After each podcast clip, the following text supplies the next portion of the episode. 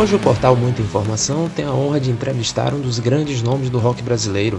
Trata-se de Tony Belotto, um dos componentes da banda Os Titãs. Ao lado de Sérgio Brito e Branco Melo, os três lançam nesta sexta-feira o primeiro de três EPs chamado Titãs Trio Acústico e já está disponível nas plataformas digitais. E é com ele que a gente conversa agora. Alô? Alô, Tony Belotto? Sim. Boa tarde, quem está falando aqui é Yuri Abreu, sou repórter do portal Muita Informação aqui de Salvador, tudo bem? Tudo bem, querido, e você? Tudo tranquilo, pode falar com a gente agora? Sim, claro, vamos embora. Pronto, vamos lá. É, me diz uma coisa, Tony, como é que surgiu a ideia aí do Titãs Trio Acústico e quais foram os principais desafios dele? Porque assim, o Titãs tem vários hits, vários sucessos ao longo desses quase 40 anos de carreira. Me conta um pouco essa história.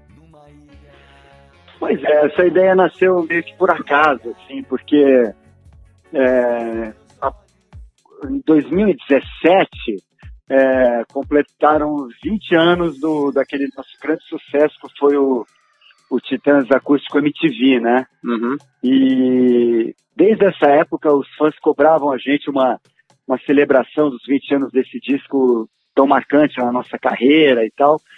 Mas a gente estava muito, naquele momento, muito concentrado fazendo, trabalhando na, na criação da nossa ópera rock, Doze Flores Amarelas, né, que a gente lançou em 2018.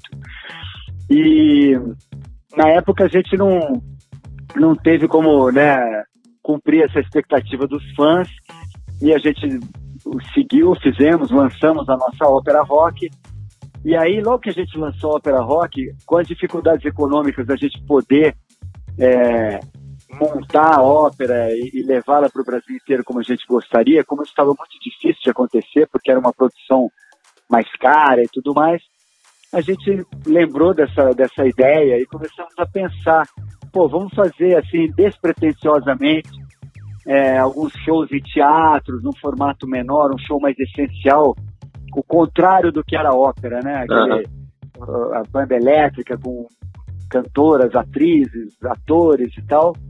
A gente voltou para uma coisa essencial e começamos a pensar num jeito de celebrar aquele disco acústico MTV sem repetir aquela fórmula, né? Porque a gente sempre é motivado muito por saídas assim criativas, originais e tal. Uhum. Aí começamos a bolar esse show e, e esse Titãs Trio acústico que é, é, bem mais essencial, a gente recria alguns daqueles arranjos do, do Acústico MTV, mas com menos instrumentos, sabe? Uhum. Com menos elementos.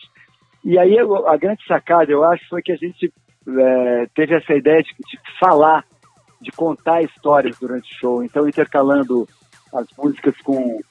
É, contando como algumas daquelas é, canções tinham sido compostas e tudo.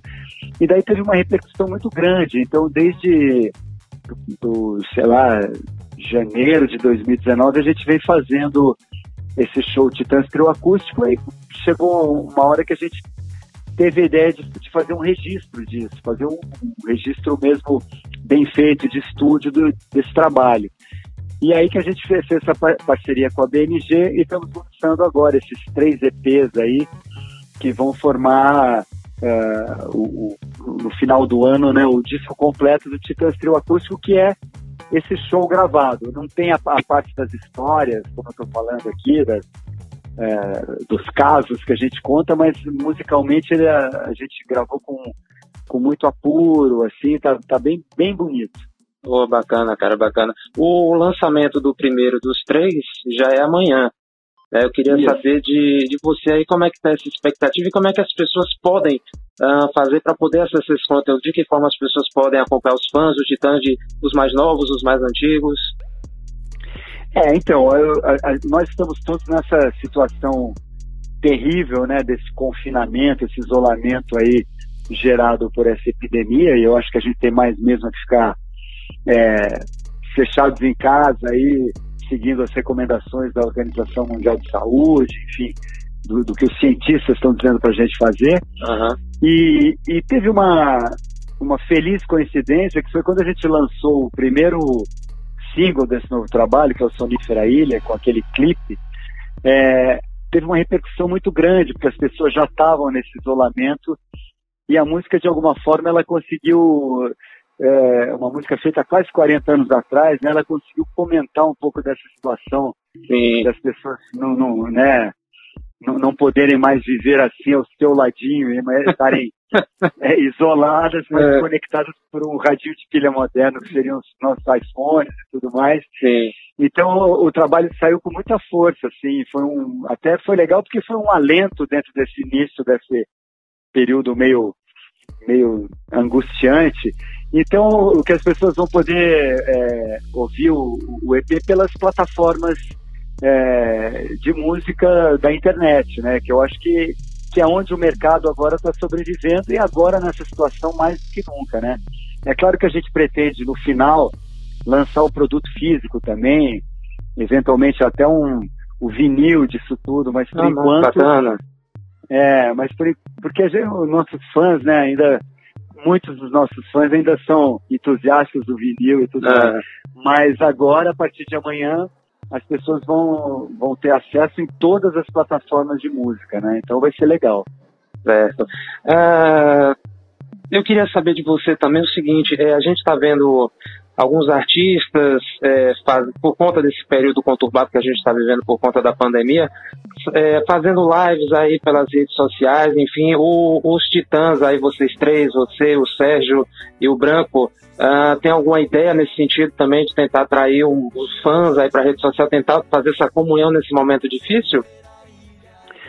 Sim, a gente está pensando que nós estamos em contato, né? A gente está resolvendo várias coisas, muitos shows adiados e tudo mais.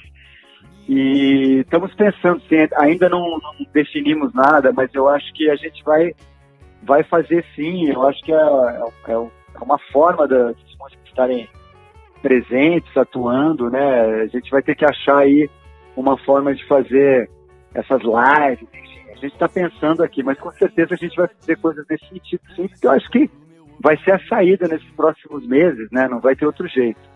Sim, sim, sem dúvida.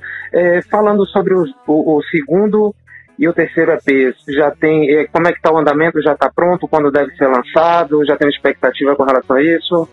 Já tem, a gente já tem todo o projeto, eles já tem todas as datas de lançamento, até você pode pegar com a Ana depois, Sim. todo o, o roteiro disso já está tudo definido. A gente já gravou quase tudo, quer dizer, a, a gente, na verdade, já gravou tudo. O que falta do, dos próximos EPs é uma, uma coisa ou outra de, de acabamento, assim, uma coisa ou outra que falta botar, vocal, coro. Mas é, ao longo desses meses anteriores, a gente, desde o ano passado, já vinha gravando as coisas, então o projeto está todo pronto já. E é legal porque cada EP que sai, a gente lança um clipe com uma música single, né, principal, e depois lança outros web clipes é, também com outras canções de KDP. É um projeto bem legal. A gente realmente ficou muito animado com a proposta da BMG. É uma gravadora que voltou ao Brasil com uma nova, um novo conceito mesmo de trabalho, adequado a esses tempos modernos, sabe? Uhum. É, então, é, são alemães, né? Os alemães com aquela objetividade alemã, junta com a nossa criatividade aqui, está dando um bom caldo. É uma mistura que, que é, a história conta que deu muito certo é, ao longo desses últimos anos. É, a gente, você já mencionou, é, Tony, a questão do coronavírus, mas eu queria ser um pouco mais específico. A gente não tem como não deixar de tocar nesse assunto. Claro. Como, é, como é que você está observando os cuidados que você e os demais componentes hoje aí têm tomado, é, as precauções, e como é que você está vendo esse, esse cenário aí no mundo nesses últimos tempos? É, sem dúvida uma coisa bastante intensa e relevante, né? É, por um lado chocante, né? Eu acho que a gente, é, ao longo do, de todas as nossas vidas, né? Todos nós sempre é, imaginamos situações assim só em filmes e livros de ficção científica, né? Exato. Eu acho que pela primeira vez nessa geração, ou em muitas gerações, a gente se depara com um grande acontecimento que mobiliza o mundo inteiro que preocupa e ameaça as pessoas, né?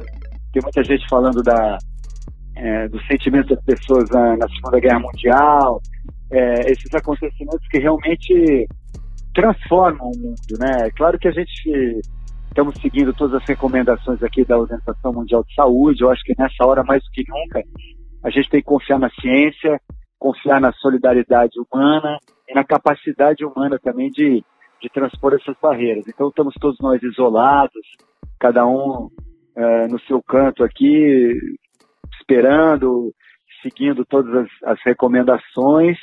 E eu acho que é isso que tem que ser feito, né? Agora, eu acho que, por um lado, por mais angustiante que seja toda essa situação, a gente tem que ter uma visão positiva de que nós vamos superar isso, de que essa crise há de transformar a nossa sociedade numa sociedade melhor, talvez mais atenta a, a valores essenciais que a gente estava um pouco, né, esquecido. E individualmente também cada, cada pessoa também tem uma chance de refletir, repensar sobre a própria vida, a existência. Então, acho que como, como todas as crises, tem, tem muita coisa positiva também. Mas é inegável que é uma situação bastante angustiante assim, e preocupante, né? Porque lida com, com a saúde, com a vida das pessoas. Mas eu acho que, que será uma grande lição, assim, vai passar e vamos sair melhores dessa. Perfeito, eu concordo, concordo plenamente com você. é, a gente também observa muito ao longo do, da, da, história do rock que o ritmo ele também é muito é, objeto de, de, de crítica, seja qualquer tipo de situação, governos, é, questões históricas e por aí vai. Eu queria saber de você, é, como é que você tem observado a, a, questão do governo federal, não só com relação a essa questão do, do, do coronavírus, mas no geral, o que é que você tem observado? Olha, eu acho que o. Eu vejo o, o ministro da, da Saúde com uma postura muito boa. Eu acho que ele é um cara que é um médico, um cientista, é um cara da ciência e, apesar de estar na política, ele está fazendo prevalecer a visão científica e está seguindo as recomendações da Organização Mundial de Saúde, de, de, de todos os cientistas e, e especialistas que estão pensando e estão preparados para enfrentar essa crise. A, a postura do presidente eu acho lamentável, eu acho que ele é um equivocado do começo ao fim e agora ele está provando que é um incapaz, que não tem a menor capacidade, eu acho, que, de exercer uma liderança, de, de tranquilizar as pessoas essa atitude dele, dele de contra as recomendações do mundo inteiro, até o ídolo dele, Trump, é, tá mandando todo mundo ficar em casa e essa besteira dele de o Brasil não pode parar, mandando as pessoas irem para o trabalho, eu acho isso uma irresponsabilidade absoluta. Assim. Agora, como eu estou te falando, o lado bom disso é que mostra como esse cara é um, é um incapacitado e essa turma radical dele, psicopatas, que o, que o sustentam, né, com essas teorias de terraplanismo, hum. astrólogo, tudo isso, é, a gente está vendo que esses caras é, não sabem nada, não têm a menor capacidade de administrar um país quando acontece uma crise, você vê.